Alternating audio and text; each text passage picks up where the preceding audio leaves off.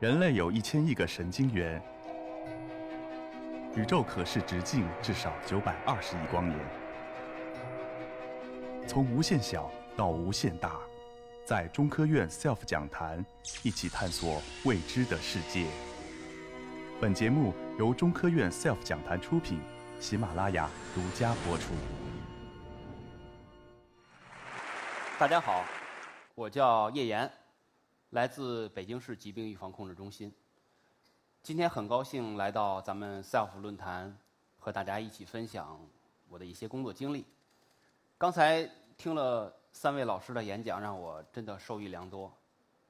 我脑海里立刻浮现出这样一种画面：躺在铺满苔藓的地上，一边欣赏着默剧，一边仰望星空，这是一件多么惬意的事情！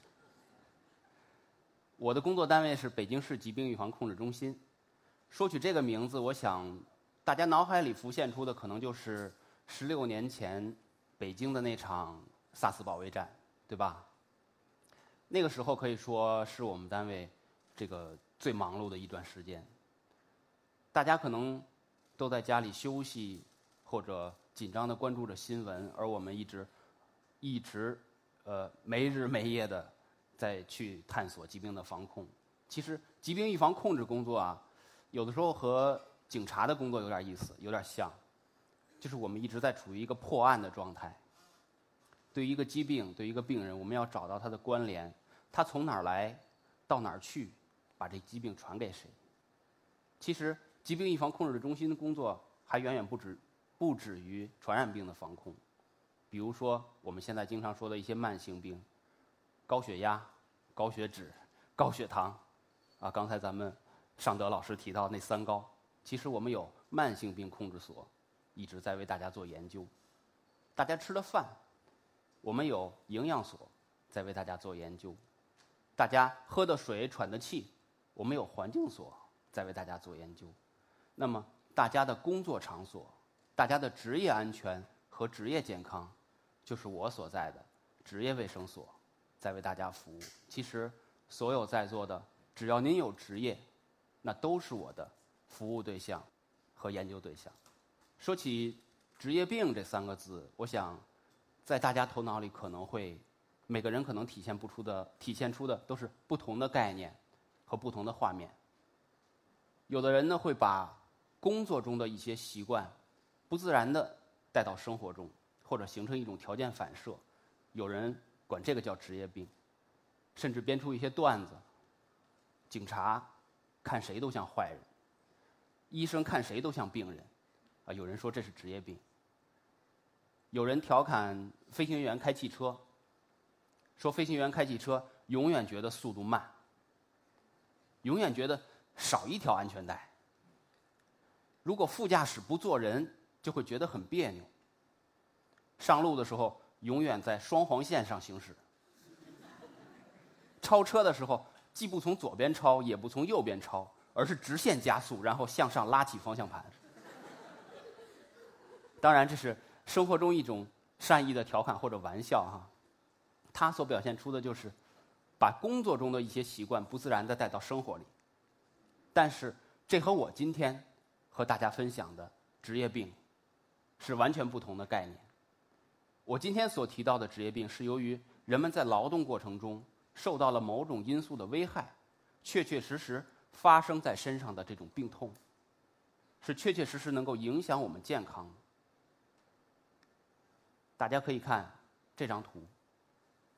这张图是从2005年到2018年，我们国家所公布的每年报告的职业病病人数量这样一个变化的曲线。上面那条蓝色的曲线是说每一年一共报告了多少例病人。截止到二零一八年底，我们国家一共累计报告的职业病病人九十七万多例。这其中，尘肺病占到了百分之九十，就是下面这条红色的线。尘肺病在职业病的这个领域里面是最主要的一类职业病，也是报告病例最多的职业病之一。有人说。九十七万这个数据多吗？我们可以和其他的疾病对比一下。在去年的时候，我们国家公布了一个叫罕见病的目录，所谓罕见病，一般都是指含有那种家族遗传性的疾病啊，由于基因的变化呀或者其他一些原因形成的罕见病。那么，对于罕见病的定义是在人群中它的发病率小于千分之一的疾病，我们称之为罕见病。那么，在二零一八年报告出来的数据，我们国家有多少罕见病的病人呢？一千六百八十万。而职业病病人累计报告了多少呢？九十七万。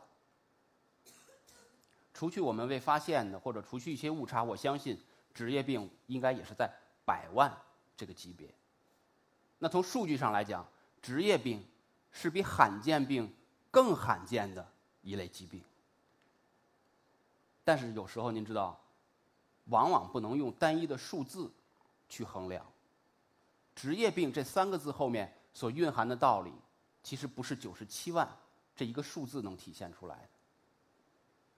劳动者在受到职业病危害以后，他身体状况的影响是长期的、一辈子的。这种劳动能力的下降，啊，对他个人、对家庭、对社会，其实都带来很大的影响。有些人可能就是因为得了职业病，一辈子需要躺在床上，可能再也不能从事任何的工作。可能不能再给社会做出任何的贡献，反而会消耗很多的社会资源，包括家庭对他的这种照顾。这些内容都不是简简单单的一个数字所蕴含出来的。大家可以看到这些工作场面，啊，从新闻里也好，网络也好，大家都是可以看到的。那么在这些烟雾弥漫工作场所里面，在这里面劳动的工人就会接触到。粉尘的危害，这就是我刚才给大家做的、给大家说的尘肺病。那么，由于长期的吸入大量的粉尘，那么导致人劳动者的肺部受到了严重影响，使他们的呼吸功能有所下降。大家现在经常能够提到一个词儿，像 PM 二点五，对不对？这是指什么呢？是指空气中空气动力学直径小于二点五微米的颗粒。那么这些颗粒可以进入到我们的肺里面。但是对于粉尘来说，PM 一甚至 PM 零点五等等更细小的微粒存在着。那么这些微粒进入到我们身体里，就可以对我们的肺泡细胞造成损伤。大家知道，肺泡细胞是我们进行气体交换的场所。那如果这些细胞受损了，那么就会导致人的呼吸功能受到了影响。这些镜这些照片，大家也可以从网上找到。他所描述的就是尘肺病病人在他得病以后这样一个状态。很多病人由于得了尘肺病，因病致贫啊，或者因病返贫，这些现象也时有报道。那么有些人由于得了尘肺病以后，往往他不能躺着，因为他的呼吸功能受到了严重的影响，特别的憋气。如果平躺，非常不利于他的呼吸，他往往只能坐着，啊，甚至是跪着。有时候网络报道，尘肺病病人跪着等待死亡，啊，听上去就十分的凄惨。但是实际上，对于某些人来讲，这确实是事实。跪着或者坐着，可能是他们最舒服的一个姿势。而且尘肺病，到现在为止，没有任何一种方法可以完全的给他治愈。没有治疗治愈的方法。大家吸进粉尘以后，我们有什么方法能够给它排出来，能够缓解它的呼吸功能吗？现在没有这样一种药物或者手段，能够让它完全的愈合。那怎么办呢？只有通过预防的手段、预防的方法，让大家不得病，让大家能够在粉尘工作场所里保护好自己。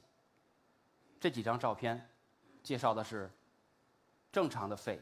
照片和有尘肺病的照片，大家可以去对比。标本里面所提到的一些，像石棉肺、煤工尘肺，还有稀肺，都是比较常见的尘肺病的分类。这里面不同的颜色，都是病灶所在。我们通过和正常的肺脏相比，我们可以看到它的形态、大小、颜色都有变化。实际上，它的功能也受到很大的影响。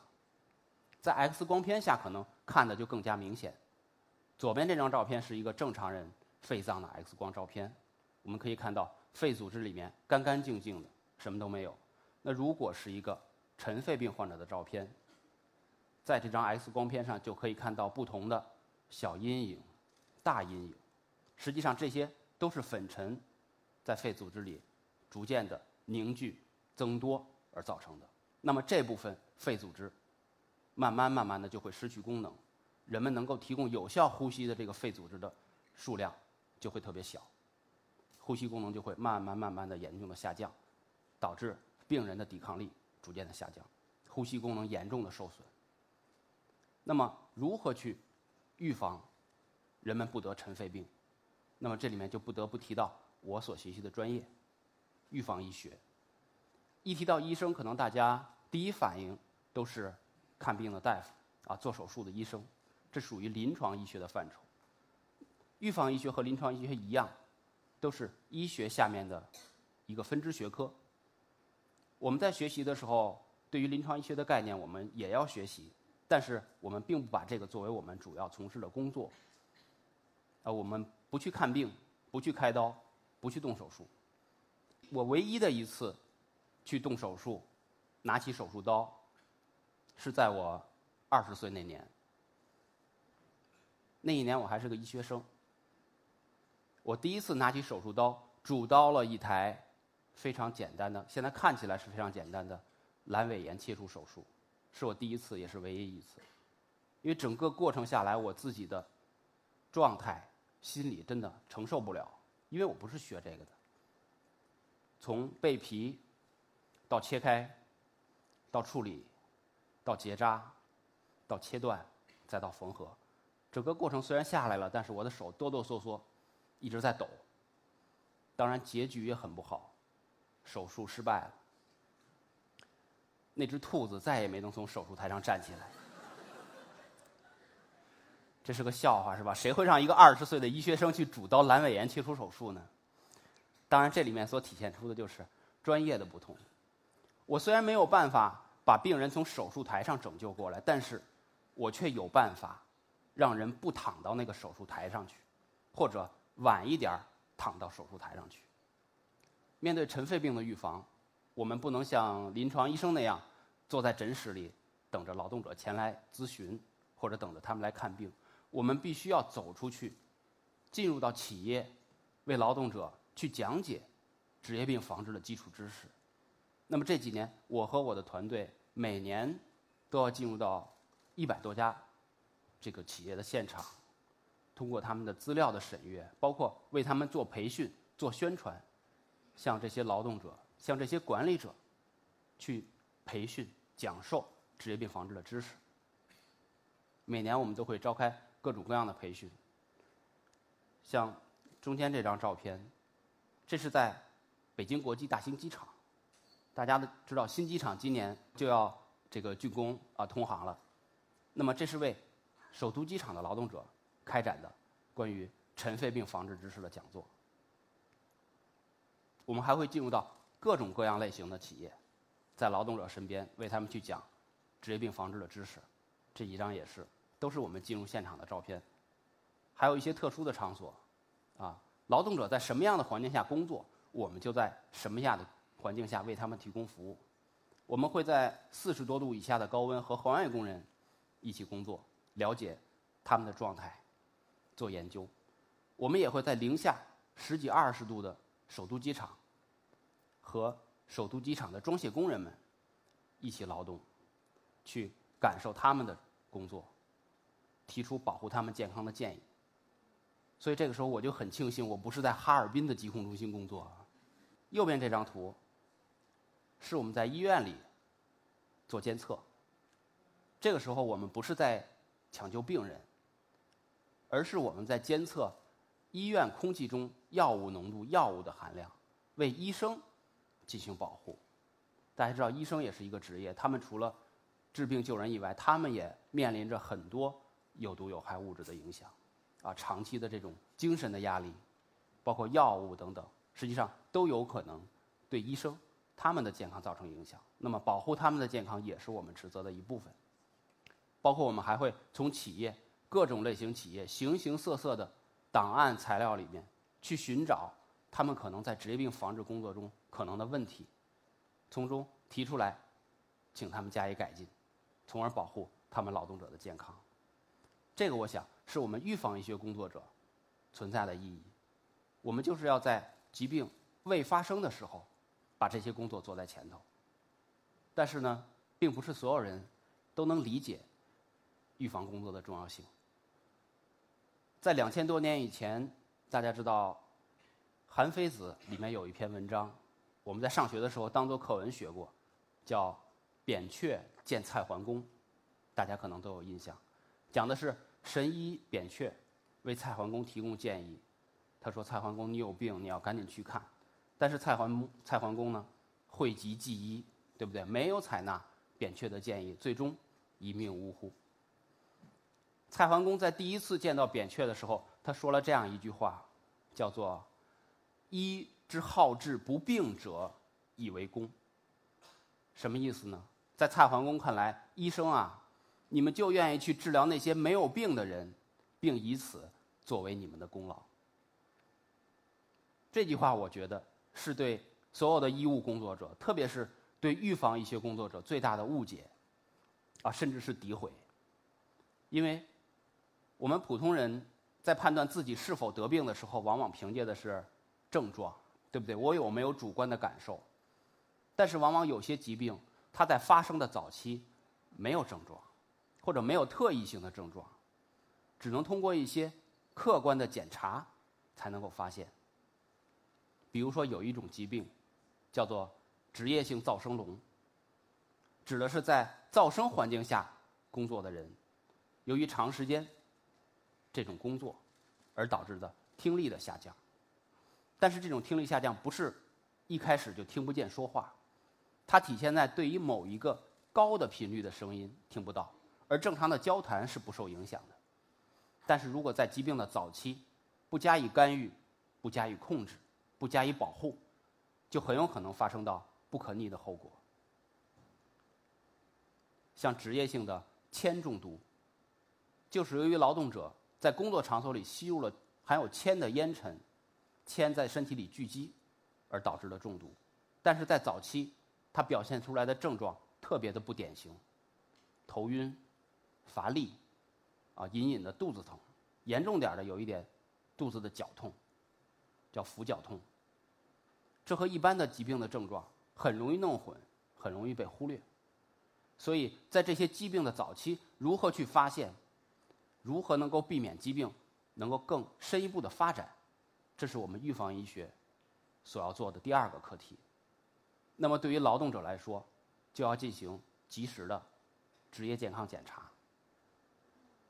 职业健康检查分成很多种，一种是在劳动者上岗之前，也就是在没有从事有危害的工作之前进行的检查，目的是为了及时的发现劳动者适不适宜。在这个劳动岗位上工作，因为人的敏感度是不同的，不同的人对于某些危害危害因素的敏感度是不一样的。说到这儿，我想起一个故事。有一天，一个劳动者到我们中心来做体检，他是一个名牌大学毕业的博士生，学习了二三十年，特别心仪的企业，特别心仪的专业，他想到那儿去工作，但是很不巧。那个岗位是一个有职业危害的岗位，会接触到苯这种化学物质。大家知道，苯是可以引起人的血液变化，有可能造成苯中毒。所以在上岗之前一定要进行体检。如果白细胞水平特别低的话，是不建议、不能够从事接触苯的工作的。但是很不巧，这个人他体内的白细胞水平低于国家正常的参考值。国家的参考值是四，他只有三点一。这意味着，如果他从事到这个苯的工作，很有可能比一般人更快的遭受危害，有可能导致苯的中毒。我们的同事就耐心的劝他，我们把健康、把疾病、把苯的危害原原本本的跟他说出来。先开始他非常的不理解，他觉得这样一个体检。断送了他可能的职业生涯。但是最终经过我们的劝告，他还是接纳了我们的建议。因为在健康面前，其他的东西都是零，只有健康才是一。如果健康没有了，其他的东西都没有了。最终，他没有到那个岗位上工作。与其说这是一次断送他职业生涯的体检，其实更不容说这是一次挽救他生命的体检。能够尽早的发现这种异常的变化，其实可以导致呃可以免除更严重后果的发生。还有一次，一个小伙子也是到我们单位来体检，在做实验的时候，我们实验室的同事就发现。他血里面有很多项指标都出现了异常，而且不是普通的异常，不是某一项的异常，是很多指标的异常，而且这个异常也超出了我们的想象，甚至我的同事都开始怀疑是不是我们的实验做错了。啊，他们把机器重新关掉，啊，更换了很多的试剂，重新开始实验，重复做了一遍，发现还是那样异常。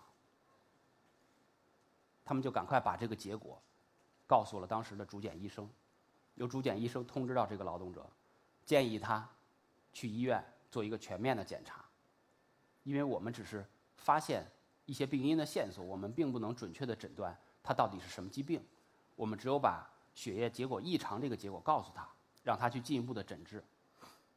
因为小伙子身体没有任何的症状，所以他并没有当回事儿，他还是不愿意去。觉得可能很麻烦，但是我们的医生呢，锲而不舍，因为这个异常结果真的是非常非常的异常。这样的话呢，我们就找到了他的单位，由他单位的领导出面去告诉他。过了几个月，单位的领导打来了电话，说这个小伙子呢去医院了，去看病了，而且结果呢和我们预想的差不多。小伙子被诊断了白血病，但是幸运的是，由于发现的早，用上药以后很快的控制住了。这是三四年前的一件事。最近这三年来，这个小伙子每年还会到我们中心来体检，因为在我们的体检系统里面，经常可以看到他的名字。我们这几年就看到他的血液这个指标慢慢慢慢慢慢的向正常。开始恢复，他没有体现出任何的症状，就是由于早发现，而是而使他免除了更多的这种痛苦。这个我觉得也是我们作为疾病预防控制工作者，我们价值所在，我们所体现出的意义。职业病防治工作可以说任重道远，全北京市大约有五千多家存在危害因素的企业，二三十万劳动者。在接触这些危害因素环境中工作，那么保护他们的身体健康，其实是我们长久以来一直工作下去的这种目标和课题。所以今天通过我的分享，我希望大家能够了解职业病防治的相关的知识。其实职业病离我们并不遥远，就像我们身边建筑工人、环卫工人，像我们家庭装修中的。装修工人，其实这些人都在我们生活的周围，他们都在接受这些职业病危害因素的损伤。那么，保护他们的健康，实际上就是我们要做的课题。这就是我今天和大家分享的内容：您所不了解的职业病，以及您所不了解的疾病预防控制中心的故事。谢谢大家。